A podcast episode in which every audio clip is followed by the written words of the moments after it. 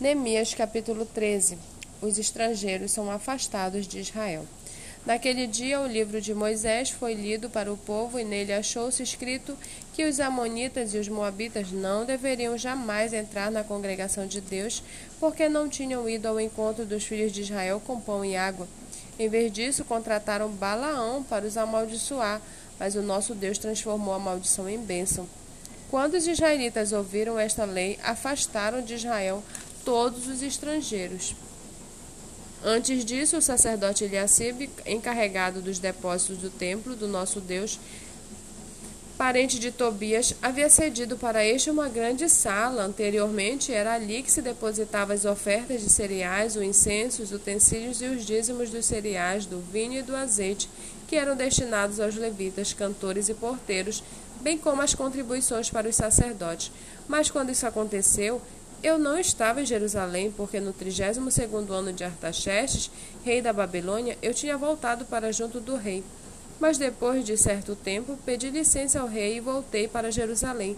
Então soube do mal que Eliacibe havia feito para beneficiar Tobias, cedendo-lhe uma sala nos pátios da casa de Deus. Isso me deixou tão irritado que atirei todos os móveis de Tobias para fora da sala.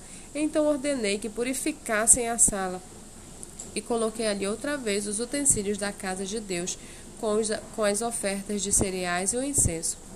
Também soube que as porções dos levitas não estavam sendo dadas a eles, de maneira que os levitas e os cantores que faziam o serviço tinham fugido, cada um para o seu campo. Então repreendi os magistrados e perguntei: por que a casa de Deus ficou abandonada?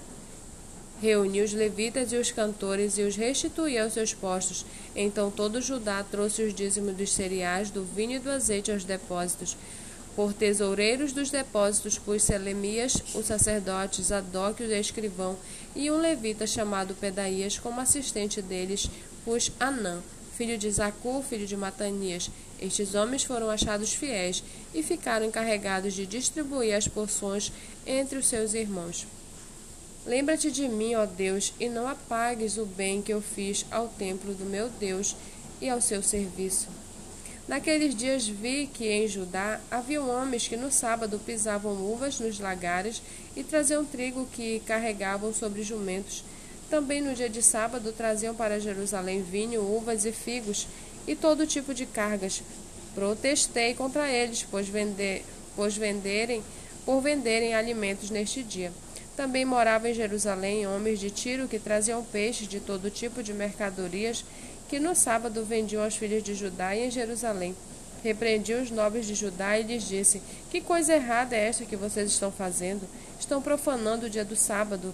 Por acaso aos pais, os pais de vocês não fizeram o mesmo, levando o nosso Deus a trazer todo este mal sobre nós e sobre esta cidade?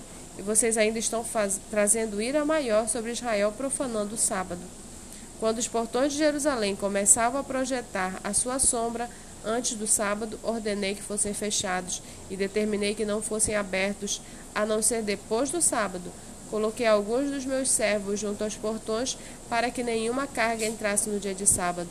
Então os negociantes e os vendedores de todo tipo de mercadorias pernoitaram fora de Jerusalém, uma ou duas vezes.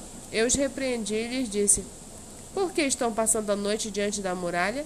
Se fizerem isso outra vez, eu usarei a força. Daí em diante, não voltaram mais no sábado. Também mandei aos levitas que se purificassem e viessem guardar os portões para santificar o dia de sábado. Também nisto, lembra-te de mim, ó Deus. Tem piedade de mim por tua grande misericórdia. Vi também naqueles dias que judeus haviam casado com mulheres asdoditas Amonitas e Moabitas, e seus filhos falavam metade das palavras na língua de Asdod ou na língua de seu respectivo povo, mas não sabiam falar a língua dos judeus. Eu os repreendi, os amaldiçoei, espanquei alguns deles e arranquei os seus cabelos e os fiz jurar em nome de Deus, dizendo: Não deem mais as suas filhas em casamento aos filhos deles, nem escolham mais as filhas deles para os seus filhos ou para vocês mesmos não foi por causa disto que Salomão, rei de Israel, pecou? Entre muitas nações não havia rei semelhante a ele. Era amado por seu Deus, e Deus o colocou como rei sobre todo Israel. mas as mulheres estrangeiras o fizeram cair no pecado. Será que devemos dar ouvidos a vocês para fazermos todo este grande mal, sendo infiéis ao nosso Deus, casando com mulheres estrangeiras? Um dos filhos de Joiada, filho do sumo sacerdote Eliacibe, era genro de Sambalate, o Oronita. Por isso, eu o expulsei da minha presença. Lembra-te deles, ó meu Deus, pois contaminaram o sacerdócio e a aliança sacerdotal e levítica. Assim, eu os purifiquei de tudo que era estrangeiro e organizei o serviço dos sacerdotes e dos levitas, cada um na sua função.